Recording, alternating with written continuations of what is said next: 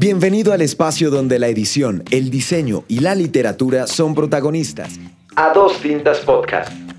Un proyecto de Filomena Edita.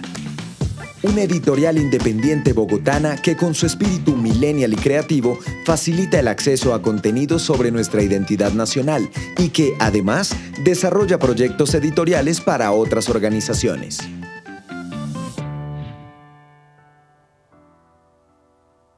Hola, amantes de los libros y queridos podcast escuchas. Sean bienvenidos y bienvenidas a otro episodio de A Dos Tintas, su podcast sobre edición, literatura y diseño. Yo soy Andrés Guyabán, editor de Filomena Edita, y quiero invitarlos a que nos acompañen en este episodio. Desde que en 1810, año en que empiezan las gestas libertarias por alcanzar la independencia de la corona española, nuestro país, la actual Colombia, ha contado con algo más de 90 mandatarios que ostentaron el título de presidente. Aunque algunas fuentes hablan de 100 y hasta 110, lo que tal vez nos revela cierta falta de acuerdo con los datos que están disponibles, lo cierto es que nuestra historia como república va de la mano de la historia de quienes han ocupado este cargo y cómo llegaron hasta ahí. Algunos datos que llaman la atención de la historia de los presidentes son, por ejemplo, que Francisco Javier Saldúa fue el único que ha fallecido en ejercicio del cargo, o que por ejemplo Rafael Núñez fue elegido en cuatro ocasiones, mientras que Tomás Cipriano de Mosquera lo fue tres veces más en el periodo de 1861 a 1863, en el que gobernó tras un golpe de Estado. O que también, por ejemplo, Manuel Murillo Toro, Alfonso López Pumarejo, Álvaro Uribe Vélez y Juan Manuel Santos fueron elegidos en dos ocasiones, mientras que Francisco de Paula Santander y Alberto Lleras Camargo lo fueron luego de haber ejercido la presidencia por renuncia o encargo del titular. No obstante, llama la atención que en las fuentes de consulta popular poco o nada se menciona a Juan José Nieto Gil. Algunos de ustedes, queridos podcascuchas y amantes de los libros, quizás lo ubican, pero para quienes no tienen idea, les puedo decir que Juan José Nieto Gil fue un político, periodista y escritor autodidacta que presidió la Confederación Granadina en 1861 desde el 25 de enero al 18 de julio y que como muchos intelectuales de la época fue miembro de la Logia Masona del Gran Oriente, la cual además lideró. Y por cierto, por su raza también es conocido como el único presidente afrodescendiente de la historia de Colombia. Tal vez por su condición social y racial fue excluido de las élites sociales de la época, razón por la cual su ascenso social ha retenido la atención de historiadores, pues su recorrido intelectual y político está lleno de mitos que exaltan su autodidactismo, pero que no terminan de explicar cómo fue que llegó a ser ese hombre de letras, leyes y de Estado. Por eso, en este episodio de A Dos Tintas queremos rememorar y exaltar la labor de Juan José Nieto. Y para ello tenemos como invitado desde la fría Montreal a Oscar Zavala. Hola Oscar, ¿qué tal? Hola Fabián, eh, es un placer estar aquí contigo acompañándote esta noche. Gracias Oscar. Pues bueno, queridos podcast escuchas y amantes de los libros, yo de Oscar les puedo contar que luego de graduarse como profesional y magíster en estudios literarios de la Universidad Nacional de Colombia, decidió continuar sus estudios de doctorado en la Universidad de Montreal. Sus intereses por lo menos en la docencia, lo han llevado a dictar cursos de literatura y comunicación en varias universidades colombianas. Y por otro lado, sus intereses académicos le han permitido adelantar investigaciones en la literatura hispanoamericana del siglo XIX, más específicamente en la colombiana y en sus relaciones con los procesos de modernidad. Bueno, Oscar, ya después de haber dicho todo esto y de haber tratado de medio introducir un poco la vida y obra de Juan José Nieto Gil, ¿Usted podría contarnos un poco más sobre este personaje que esta noche nos convoca? Claro, digamos que la pequeña reseña que nos has dado, eh, Fabián, ha sido bastante completa. Sin embargo, creo que hay un pequeño detalle que más que pequeño es eh, fundamental a la hora de, saber quién fue Juan José Nieto, que es su origen eh, regional. Nieto eh, nació en Cartagena, en la provincia de Cartagena, lo que antes era mm, la provincia que hoy conforma, eh, conforma prácticamente toda la costa caribe, es decir, el Magdalena, eh, Barranquilla, Santa Marta, incluso algo de la, de la Guajira. Él nace en, este, en esta región del norte de Colombia y este dato es de vital importancia para comprender su trasegar histórico. Primero porque, como bien lo dices, no solamente fue relegado por su en virtud de su raza o en virtud de su origen social, sino también de su origen em, regional. Hasta incluso hoy en día podemos eh, saber que hay cierta, por decirlo así, fricción entre las personas que habitan en Bogotá, llamados eh, cachacos, entre pues de los que me incluyo, claro, contra los costeños. Es decir, aún tenemos ciertos imaginarios que circulan en nuestra vida cotidiana que eh, no son producto de, de, la actualidad, sino que son producto de todo un proceso histórico que se remonta incluso a la colonia. Entonces, el hecho de que Juan José Nieto haya nacido en la costa caribe fue también un factor de discriminación y además fue un factor que determinó su, su lucha. Entonces, eh, más allá también de ser político, de haber escrito literatura, más allá de haber sido presidente, también podríamos decir que Nieto, o al menos lo que se sabe de su, eh, de su vida política, participó también en constantes luchas en las que trató de darle una posición eh, equitativa a su región, a Cartagena,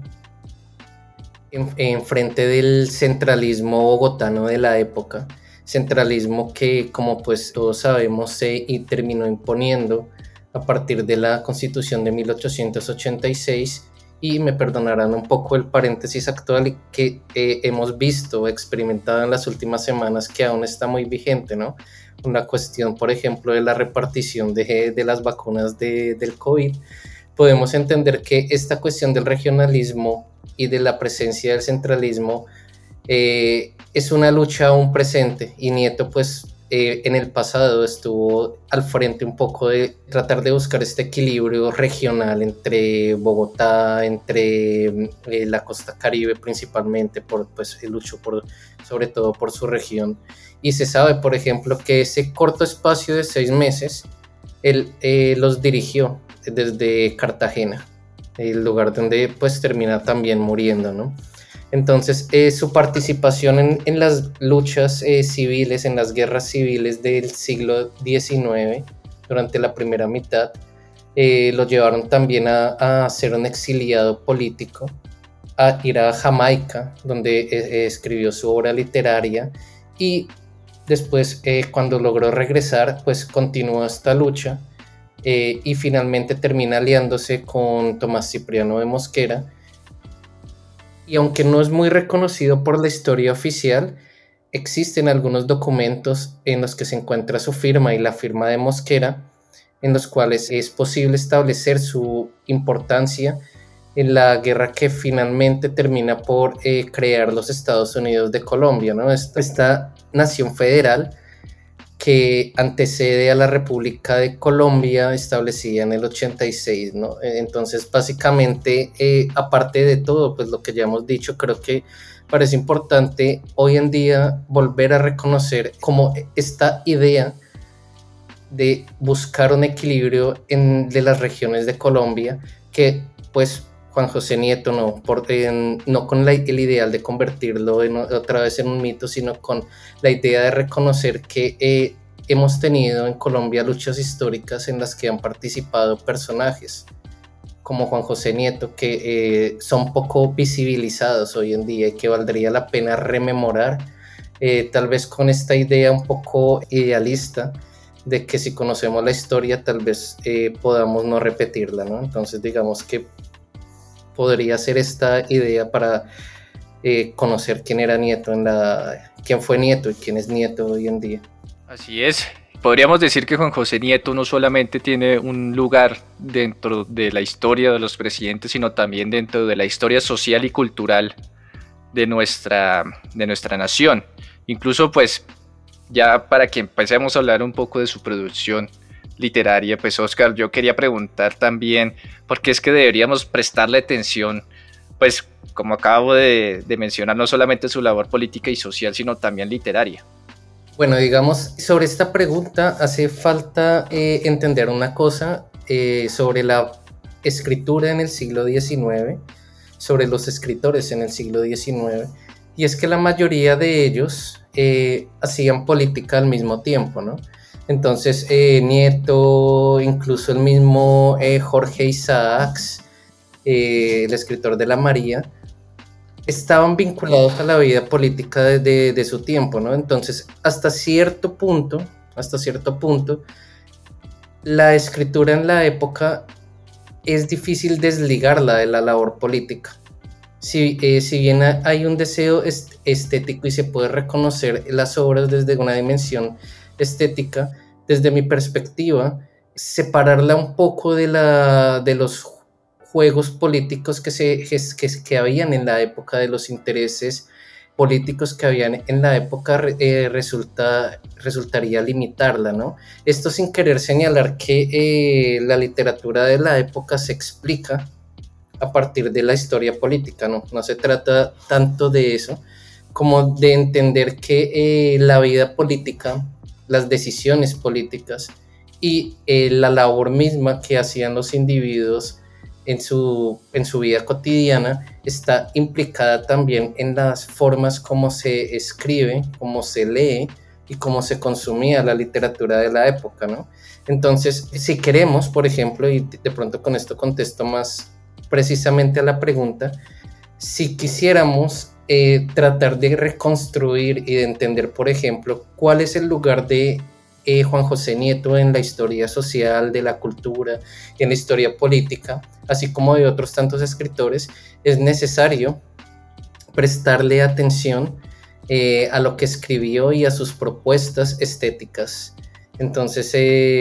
creo que las dos cosas van de la mano y en un siglo en el cual todavía no habían, pues como la sabemos hoy en día, no había una industria editorial fuerte, no podemos desligar las dos cosas. Y para entender toda, toda la obra, para entender nuestra historia de la literatura, al menos durante esta época, es necesario poner en, la balanza y contemplar ambas cosas a la vez. Resumo un poco para no extenderme tanto. Eh, prestarle atención a las obras literarias implica darle una dimensión más completa y entender de una forma más completa a los escritores de esta época. Bueno, yo quería contarle también a nuestros podcast escuchas que hasta el momento tal vez no conocen de qué obras nos referimos cuando hablamos de las obras literarias de Juan José Nieto. Quería comentar que a propósito de Filomena Edita hemos publicado Rosina o La prisión del castillo de Chagres y Los moriscos y próximamente publicaremos Ingermina o la hija del calamar. Pero, como aquí el experto es nuestro invitado, pues Oscar, ¿podría resumirnos un poco de qué tratan estas obras literarias de Juan José Nieto? un pequeño resumen de las obras literarias, vale. Em, tal vez pues comencemos en el mismo orden que las publicamos en Filomena. Primero pues, eh, que fue en orden inverso, por cierto, ¿no? La primera obra que eh, reeditamos empezando por Rosina, por la prisión del castillo de Chagres, eh, que fue la última novela que escribió Nieto. Esta obra se publica en, un periódico que se llama La Democracia, que circulaba en Cartagena principalmente, mm, durante alrededor de seis meses. Eh, sobre esta obra vale la pena señalar que es la primera novela por correspondencia. Esto quiere decir que los personajes participan entre ellos o interactúan entre ellos por medio de cartas. Eh, no hay, por decirlo así, un narrador eh, que va tejiendo la historia, sino que la historia se teje solamente a partir de la correspondencia que se envían los personajes. Entonces esta obra, por ejemplo, gira alrededor de, eh, de Rosina, básicamente. Eh, porque pues bueno, por esto tiene también el nombre el título, pero eh, Rosina se encuentra con, con otros personajes. Rosina se encontraba en una prisión de Panamá que todavía es posible visitarla hoy en día, que es la, la prisión del castillo de Chagres. en esta prisión a esta prisión llega en un momento determinado Clementina, que es la, va a ser la voz principal de la novela, y es una española que llega con su padre porque el padre va a ser el alcaide del gobernador de, este, de esta prisión durante un tiempo indeterminado y ella se lleva una fuerte impresión de encontrar a alguien como Rosina porque eh, encuentra en Rosina una interlocutora válida para eh, sus preocupaciones eh, intelectuales y emocionales en tanto Rosina es básicamente un personaje digno de los valores de la Revolución Francesa, es decir, Rosina eh, no solamente eh, apoya, ama la libertad, sino que protege la libertad incluso con su vida. Hay algunos episodios en, el que, eh, en los que da la vida por, hacer más humanitario la vida de los prisioneros y de las injusticias. Y esto, esta situación, además de su historia que se muestra de una manera injusta a los ojos de Clementina, la lleva a tomarla como su protegida y empiezan a ahondar un poco en la vida de, algunos de los otros personajes que se encuentran en esta prisión para determinar, por ejemplo, que el trato que se da a, los individuos allí eh, va en contra precisamente de, los que hoy llamaríamos principios humanitarios, ¿no? Es decir, son personajes que están trabajando sin ninguna condición de salubridad, son eh, personas que estaban trabajando eh, casi que en la esclavitud y que eh, ni siquiera estaban recibiendo una atención médica importante, como le sucede al padre de Rosina, que finalmente muere por una enfermedad y por las injusticias llevadas a cabo por el antiguo alcaide de la prisión. Entonces, la, labor de Clementina será restituirle un poco esta libertad a, Rosina y termina siendo la novela una visión un poco de, de cómo el poder puede utilizarse para eh, aplanar, para pasar por encima de, las humanidad, de la humanidad de, los otros, que era un tema bastante importante en la época, si se tiene en cuenta pues eh, las discusiones eh, políticas, si se tiene en cuenta, por ejemplo, que aún se pensaba cuál era la, si la labor de independencia fue correcta, no fue correcta, si se debía estar todavía subyugado al, al, poder real, ¿no? Entonces esto con relación un poco de Ingermina. En cuanto a la segunda novela que se publicó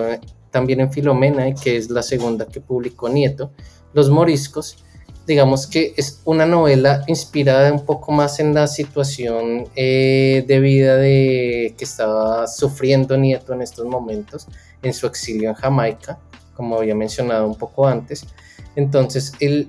a todas luces veía esta situación como injusta y decidió comparar su exilio al recibido por eh, los moriscos eh, durante el siglo XVI en España. Entonces hay que recordar que el, rey de España de la época eh, tomó la decisión de expulsar a los moriscos de un momento a otro, según lo cuenta Sinieto. Y estos moriscos que habían permanecido en el sur de España durante eh, más de eh, cinco siglos, pues se vieron básicamente despojados de sus tierras, despojados de su vida, y esta condición de exiliado se reflexiona en esta novela. Entonces eh, se sigue la, historia de varios personajes que tienen que ir a África y se dan cuenta pues que eh, África pues no es su tierra, es una tierra todavía dominada por, eh, por algunos tratos más inhumanos a diferencia de España en la época, lo cual pues termina siendo un poco anacrónico, es cierto, pero lo importante es básicamente la reflexión sobre el, el despotismo, sobre la idea, sobre el exilio mismo, y sobre unas decisiones que, eh, de nuevo, que él considera injustas de sacar a amantes de su tierra por fuera o a patriotas por fuera de su propia tierra, de, a la cual solamente está, por la cual solamente tenían sentimientos de amor y querían luchar para mejorarla. Entonces es como un reflejo un poco de su situación de vida, pero pues resulta interesante en tanto hace una crítica a la manera como el poder en Colombia se estaba repartiendo de manera pues injusta según el mismo autor, ¿no? Y finalmente pues tendríamos Ingermina o la hija de Calamar, que es tal vez la novela más conocida de Nieto, que eh, trata sobre la llegada de los españoles a Cartagena, precisamente, eh, y sobre eh, cómo pues desplazaron un poco a la cultura indígena que habitaba en ese momento en la época y, y pues se asentaron allí, ¿no? Entonces la novela está dividida en dos partes. La primera parte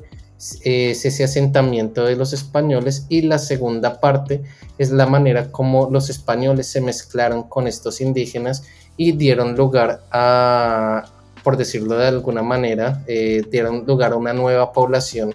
mestiza, porque al, final el, uno de los comandantes españoles termina casándose con Ingermina y eh, se da a entender que comienzan a tener descendencia. Entonces, las tres novelas están un poco ancladas en, sus, en los intereses de Nieto personales eh, y son pues eh, materia aún de discusión y de muchas cosas que vale la pena seguir revisando. Qué interesante, Oscar. Yo he estado pensando hace un momento, mientras nos estaba resumiendo las obras de Juan José Nieto, que a propósito, queridos podcast escuchas y amantes de los libros, los pueden adquirir a través de nuestra página www.filomenaedita.com o si prefieren visitar alguna librería en Bogotá, pueden visitar las librerías independientes. Em, estaba pensando, Oscar, rebobinando un poco lo que hablamos un poco antes sobre cómo era la relación entre literatura y política y cómo leyendo la una se podía entender a la otra. En el caso de las tres obras de Juan José Nieto,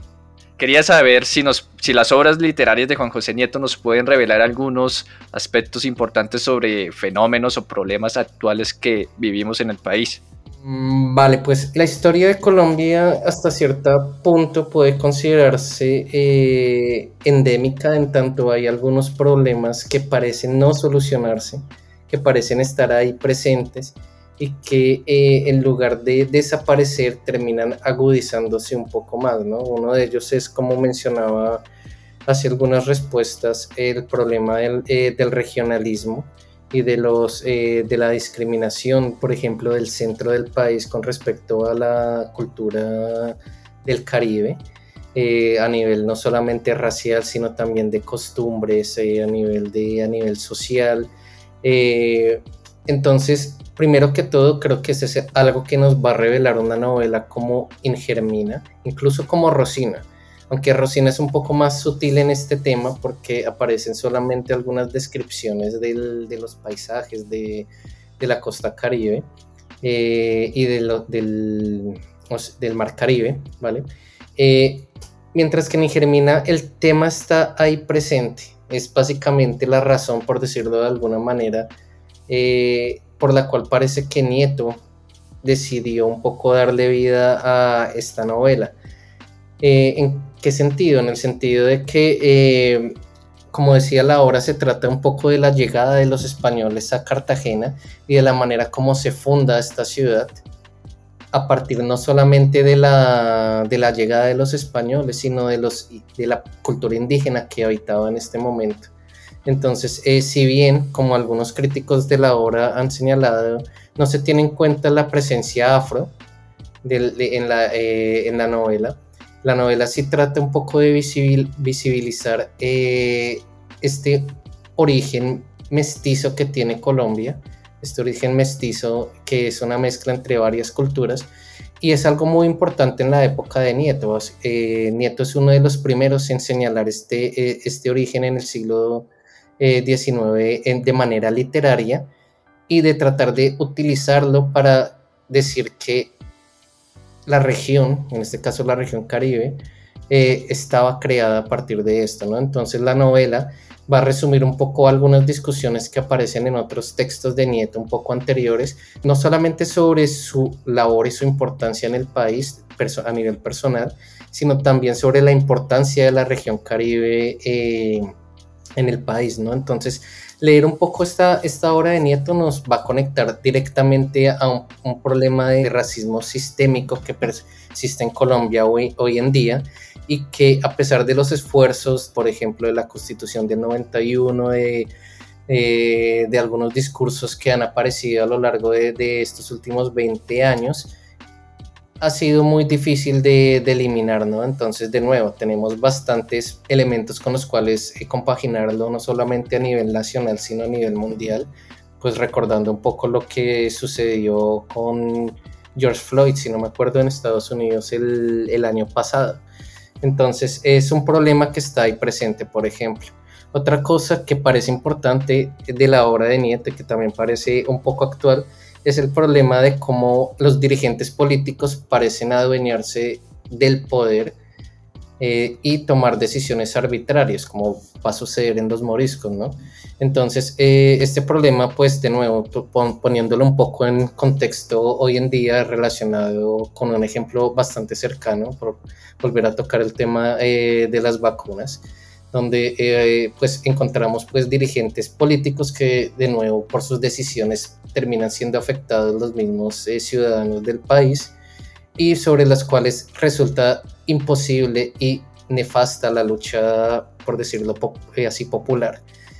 que es lo que sucede también en los moriscos. Los moriscos tratan de levantarse contra el rey y terminan siendo asesinados al final de la obra en un pues con un tono bastante pesimista. Es como si Nieto nos estuviera diciendo eh, que no hay posibilidad de, lucha. Y va a iniciar incluso un poco con esta obra, tema que va a ser recurrente en la literatura colombiana, que es el tema de, la, de las luchas civiles, el tema de la violencia y cómo esa violencia parece arraigada un poco en, Colombia y que hoy en, la literatura actual ha, ha, mutado, por decirlo así, en una especie de género al que llamamos hoy en día la literatura, literatura de la violencia, aunque esta se arraiga un poco a lo sucedido con la muerte de, de Gaitán en el, a finales de 1940 y que pues hoy en día ahora toma otra eh, perspectiva tal vez con, la, con el conflicto armado actual, pensando un poco en Evelio Rosero y en los ejércitos o con otras obras que han ido apareciendo, ¿no? Entonces, desde mi perspectiva es posible crear una línea que se remonta a Nieto, a esta hora de los moriscos, en la reflexión sobre las luchas, eh, eh, reflexión literaria que hay sobre las guerras civiles en Colombia, sobre eh, la guerra fratricida que pues sigue asolando al país y que parecía cada vez en un entorno mucho más pesimista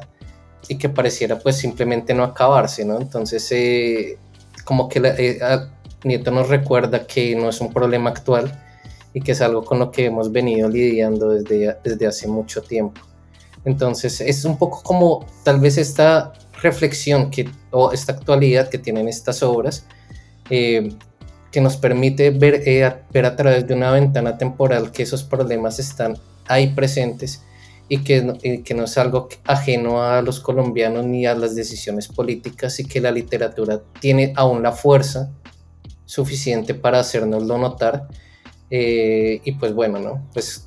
creo que tampoco es que ofrezca en sí muchas soluciones, pero sí nos permite un poco sensibilizarnos y ver estos problemas. Así es, Oscar, y precisamente con esto que acaba de decir quería yo hacer em, una pequeña cuña sobre nuestros propios libros, pues ¿por qué no? Si es el podcast de Filomena Edita, y contarles a los queridos podcast escuchas y amantes de los libros que a propósito las obras que hemos reeditado de Nieto bajo nuestro sello editorial están dentro de la colección Relecturas, la cual precisamente buscamos proponer un nuevo entendimiento de nuestros problemas actuales a partir de una relectura de estos textos literarios del siglo XIX que en primer lugar identificaron ciertos problemas que como menciona Oscar pues resultan endémicos en nuestra nación y en nuestra sociedad y que vemos que se repiten y pues cambian sus actores y cambian los escenarios, pero pues que siguen persistiendo con el tiempo. Y de paso también quería aprovechar para mencionar que sobre el problema de la literatura de la violencia que Oscar mencionaba, que suele relacionarse con la literatura producida a partir del Bogotazo, pues también tenemos un título, un ensayo breve el cual fue escrito por el profesor Iván Padilla, con quien además, y para seguir antojándolos de que sigan conectados y escuchando a dos tintas, eh, tenemos un episodio en el cual hablamos de costumbrismo, de precisamente la literatura de la violencia y de la obra Manuela escrita por Eugenio Díaz Castro, el cual pueden disfrutar en la lista de reproducción en la plataforma que más les guste para escuchar este podcast. Dicho esto, también quería mencionar que las ediciones que hemos publicado de la obra de Juan José Nieto, pues la hemos pensado para un público actual, para un público que tal vez por uno u otro motivo suele relacionar los textos escritos y la literatura que es de antes de, por decir algo, 1950 eh, o del siglo XIX, escrita de manera farragosa o que tienen palabras que no se entienden. Y decirles que precisamente pensando en ustedes, pues hemos hecho una edición en la cual aquellos términos que ya sean antiguos o en algunos préstamos lingüísticos, que a propósito, pues Nieto al ser una persona bastante versada, pues solía hacer uso de términos, por ejemplo, navales. Em, hemos facilitado la lectura en nuestros libros para que pues, cualquiera pueda entender. Y además, también por ser parte de la colección Relecturas, al final de cada libro encontrarán algunas páginas eh, en las cuales están presentes algunas actividades de comprensión de lectura o, por qué no, pensando también en Rosina, que es una novela epistolar, es decir, escrita eh, principalmente en cartas, pues un espacio para que aquellos lectores que se atrevan a escribir cartas, pues puedan hacerlo a propósito de lo que acaban de leer. Dicho todo esto, eh, quería que conozcan, antes de que se nos acabe el tiempo y que regrese a sus labores académicas en la fría Canadá, pues que precisamente nos cuente un poco más de su labor como investigador y pues en concreto quería preguntar, Oscar, ¿cómo es investigar sobre temas de literatura del siglo XIX y su relación con la modernidad? Eh, vale, pues, eh, ¿qué se puede decir sobre esto? Digamos que es algo apasionante. Evidentemente, toda labor de investigación requiere un poco de amor. Eh, que hay que darle porque pues siempre suelo usar esta metáfora en mis cursos, tal que investigar termina siendo como una relación eh, matrimonial, sentimental a largo aliento, pues porque no siempre es, un, eh, es algo, por decirlo de alguna manera, un lecho de rosas, entonces siempre uno está tratando de seguir, de continuar de la mejor manera posible. Entonces, cuando uno se enfrenta, por ejemplo, a investigar la literatura del siglo XIX y sus relaciones con la modernidad, hay que eh, necesariamente involucrarse eh, con los archivos, pasar mucho tiempo eh, investigando en bibliotecas, tratando de encontrar y leer cosas perdidas en el tiempo y eso también resulta bastante interesante porque uno termina encontrando cosas que jamás imaginó, tal vez anuncios en los periódicos curiosos eh, cosas que vendían en la época que eh, uno nunca se imaginó que saldrían en esa época, otros textos y otras historias curiosas, interesantes sobre Bogotá y uno termina, por ejemplo, sobre Colombia y uno termina también pues eh, aprendiendo, aprendiendo mucho de eso, ¿no? Evidentemente, digamos que este tipo de investigación, tal vez a, a nivel institucional, eh, implica también la necesidad de andar buscando, eh, por decirlo de alguna manera, espacios en los cuales uno pueda eh, desarrollar la investigación, universidades interesadas en, realizarlo, tal vez ayudas también gubernamentales con las cuales uno pueda seguir adelante.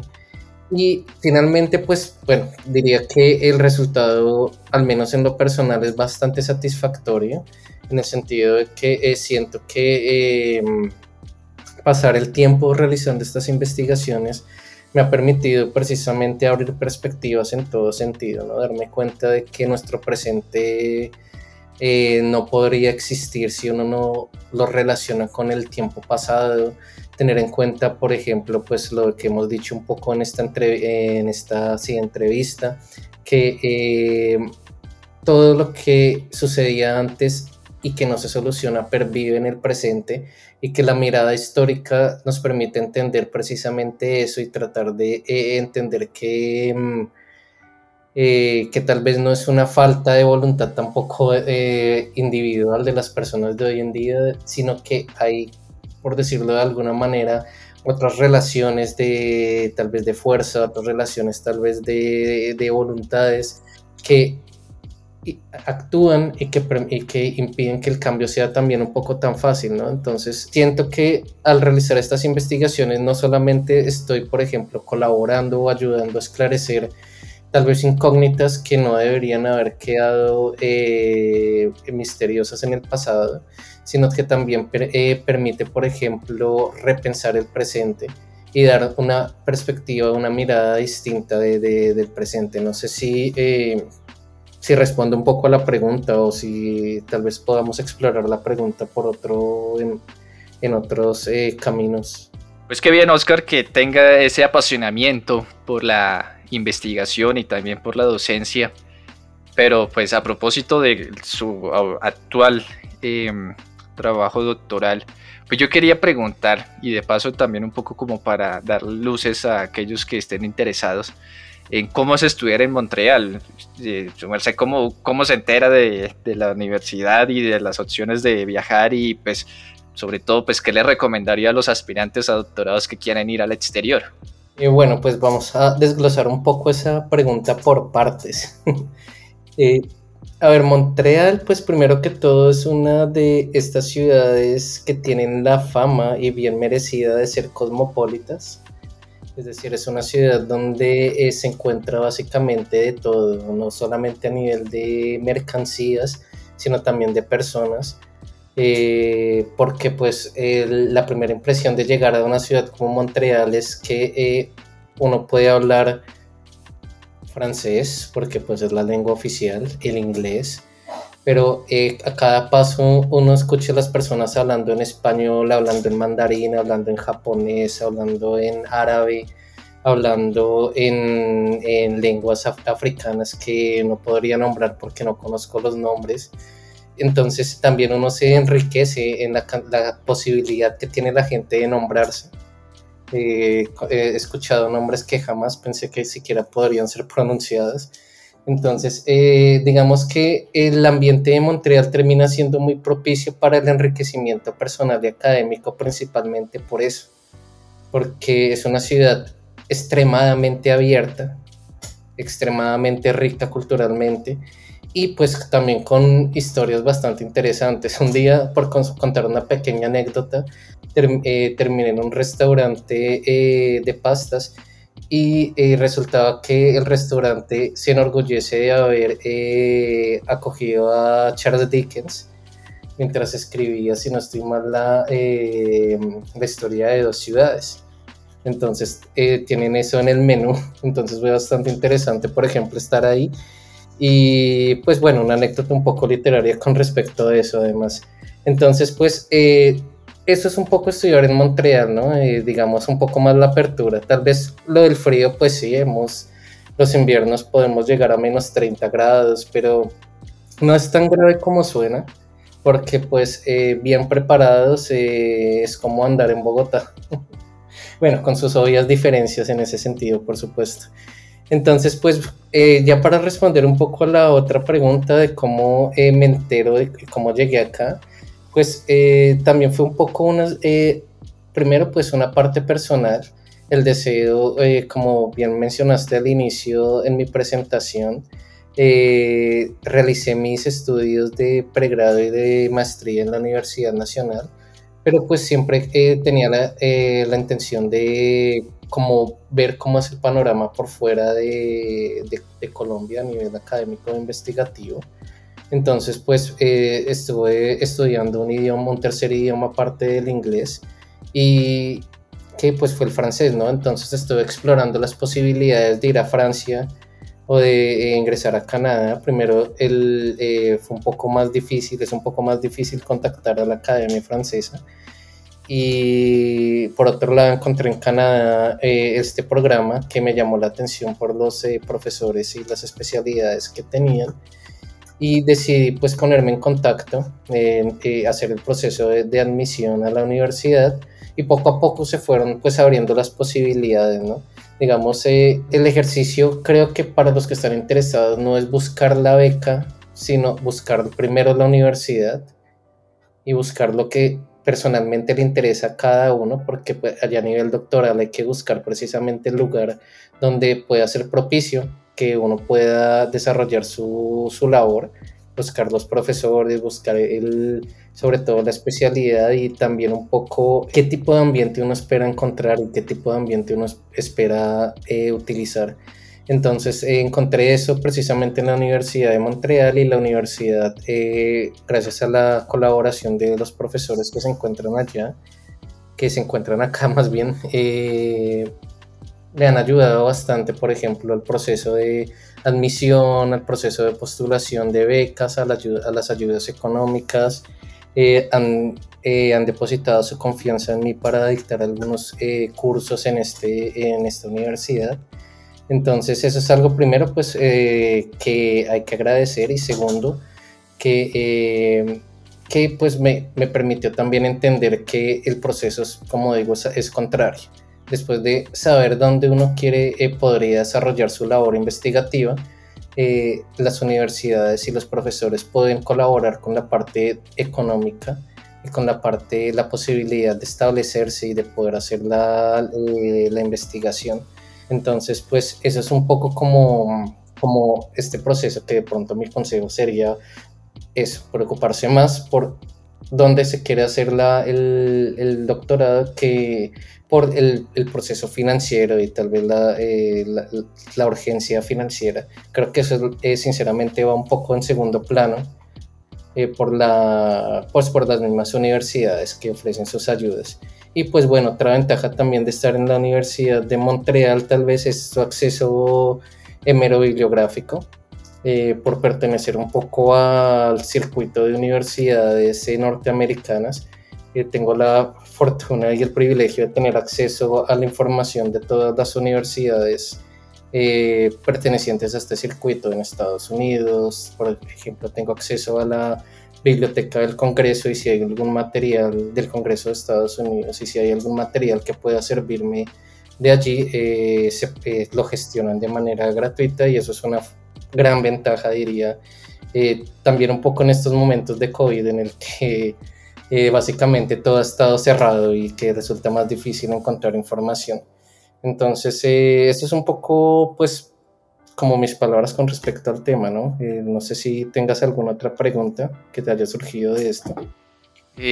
pues no, realmente, Oscar. quería, quería ya como para ir cerrando, mencionar, por si se me escapó al principio de la presentación, que pues Oscar Zavala es nuestro, además de investigador y experto en Juan José Nieto,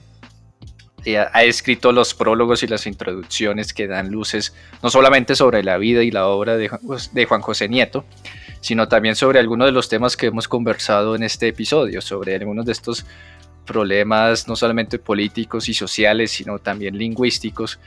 que hemos querido desde Filomena Edita y también a propósito de varias becas de estímulos como han sido las de eh, el Ministerio de Cultura y el IDARTES, pues precisamente para apoyar la edición y la publicación de estos libros que esperamos no solamente sirvan para que el público en general conozca a Juan José Nieto, sino que también se enamore de este tipo de literatura y de este tipo de ediciones que pues proponemos como, como ya lo dije hace un rato, como una relectura de nuestra realidad y de nuestra cultura y de nuestra tradición literaria. Entonces, no siendo más, les recuerdo a todos nuestros queridos podcast escuchas y amantes de los libros que nos pueden encontrar en nuestra página web www.filomenaedita.com que tenemos nuestras redes sociales en Facebook e Instagram eh, que también como editorial ofrecemos servicios editoriales en los cuales eh, prestamos desde la corrección de estilo, el diseño, la diagramación, la publicación, etcétera, lo que necesiten a la orden. Nos pueden escribir al correo filomenaedita.gmail.com y con gusto atenderemos sus solicitudes, preguntas y consultas que quieran realizar. Eh, también los, invitamos a que escuchen a propósito de, Rosina o la prisión del castillo de Chagres, la cápsula que hemos preparado, también con un fragmento, con el fragmento inicial de la primera carta con la que arranca esta novela, para que conozcan un poco más de qué va y que ojalá se enamoren de la, de la novela y la quieran adquirir. Eh, también quiero invitarlos que escuchen los otros episodios de este podcast a dos tintas, su podcast de edición, literatura y diseño, en los cuales además de lo que mencioné hace un rato de hablar con el profesor Iván Padilla sobre temas de la literatura de la violencia o sobre la literatura costumbrista del siglo XIX, eh, también en otros episodios hemos hablado de la literatura que se ha producido a partir de este pues, desafortunado hecho histórico que fue la toma del Palacio de Justicia, o también, por ejemplo, sobre cómo se investiga en problemas de la lectura en Colombia y cómo se puede realizar promoción de lectura en territorios. O también en otros episodios hemos hablado sobre lo que es la traducción literaria y científica en la edición y otros tantos temas que nos atañen no solamente en, cuestiones editoriales, sino literarias y de diseño. Y Oscar, si alguien quiere consultar directamente con su merced, ¿dónde lo pueden ubicar? Eh, vale, pueden ubicarme eh, por el correo eh,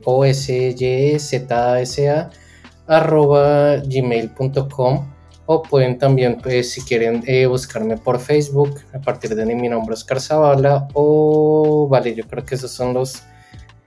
de pronto, los contactos más privilegiados a los que le pondría más, atención. Entonces, eh, por ahí podría ser.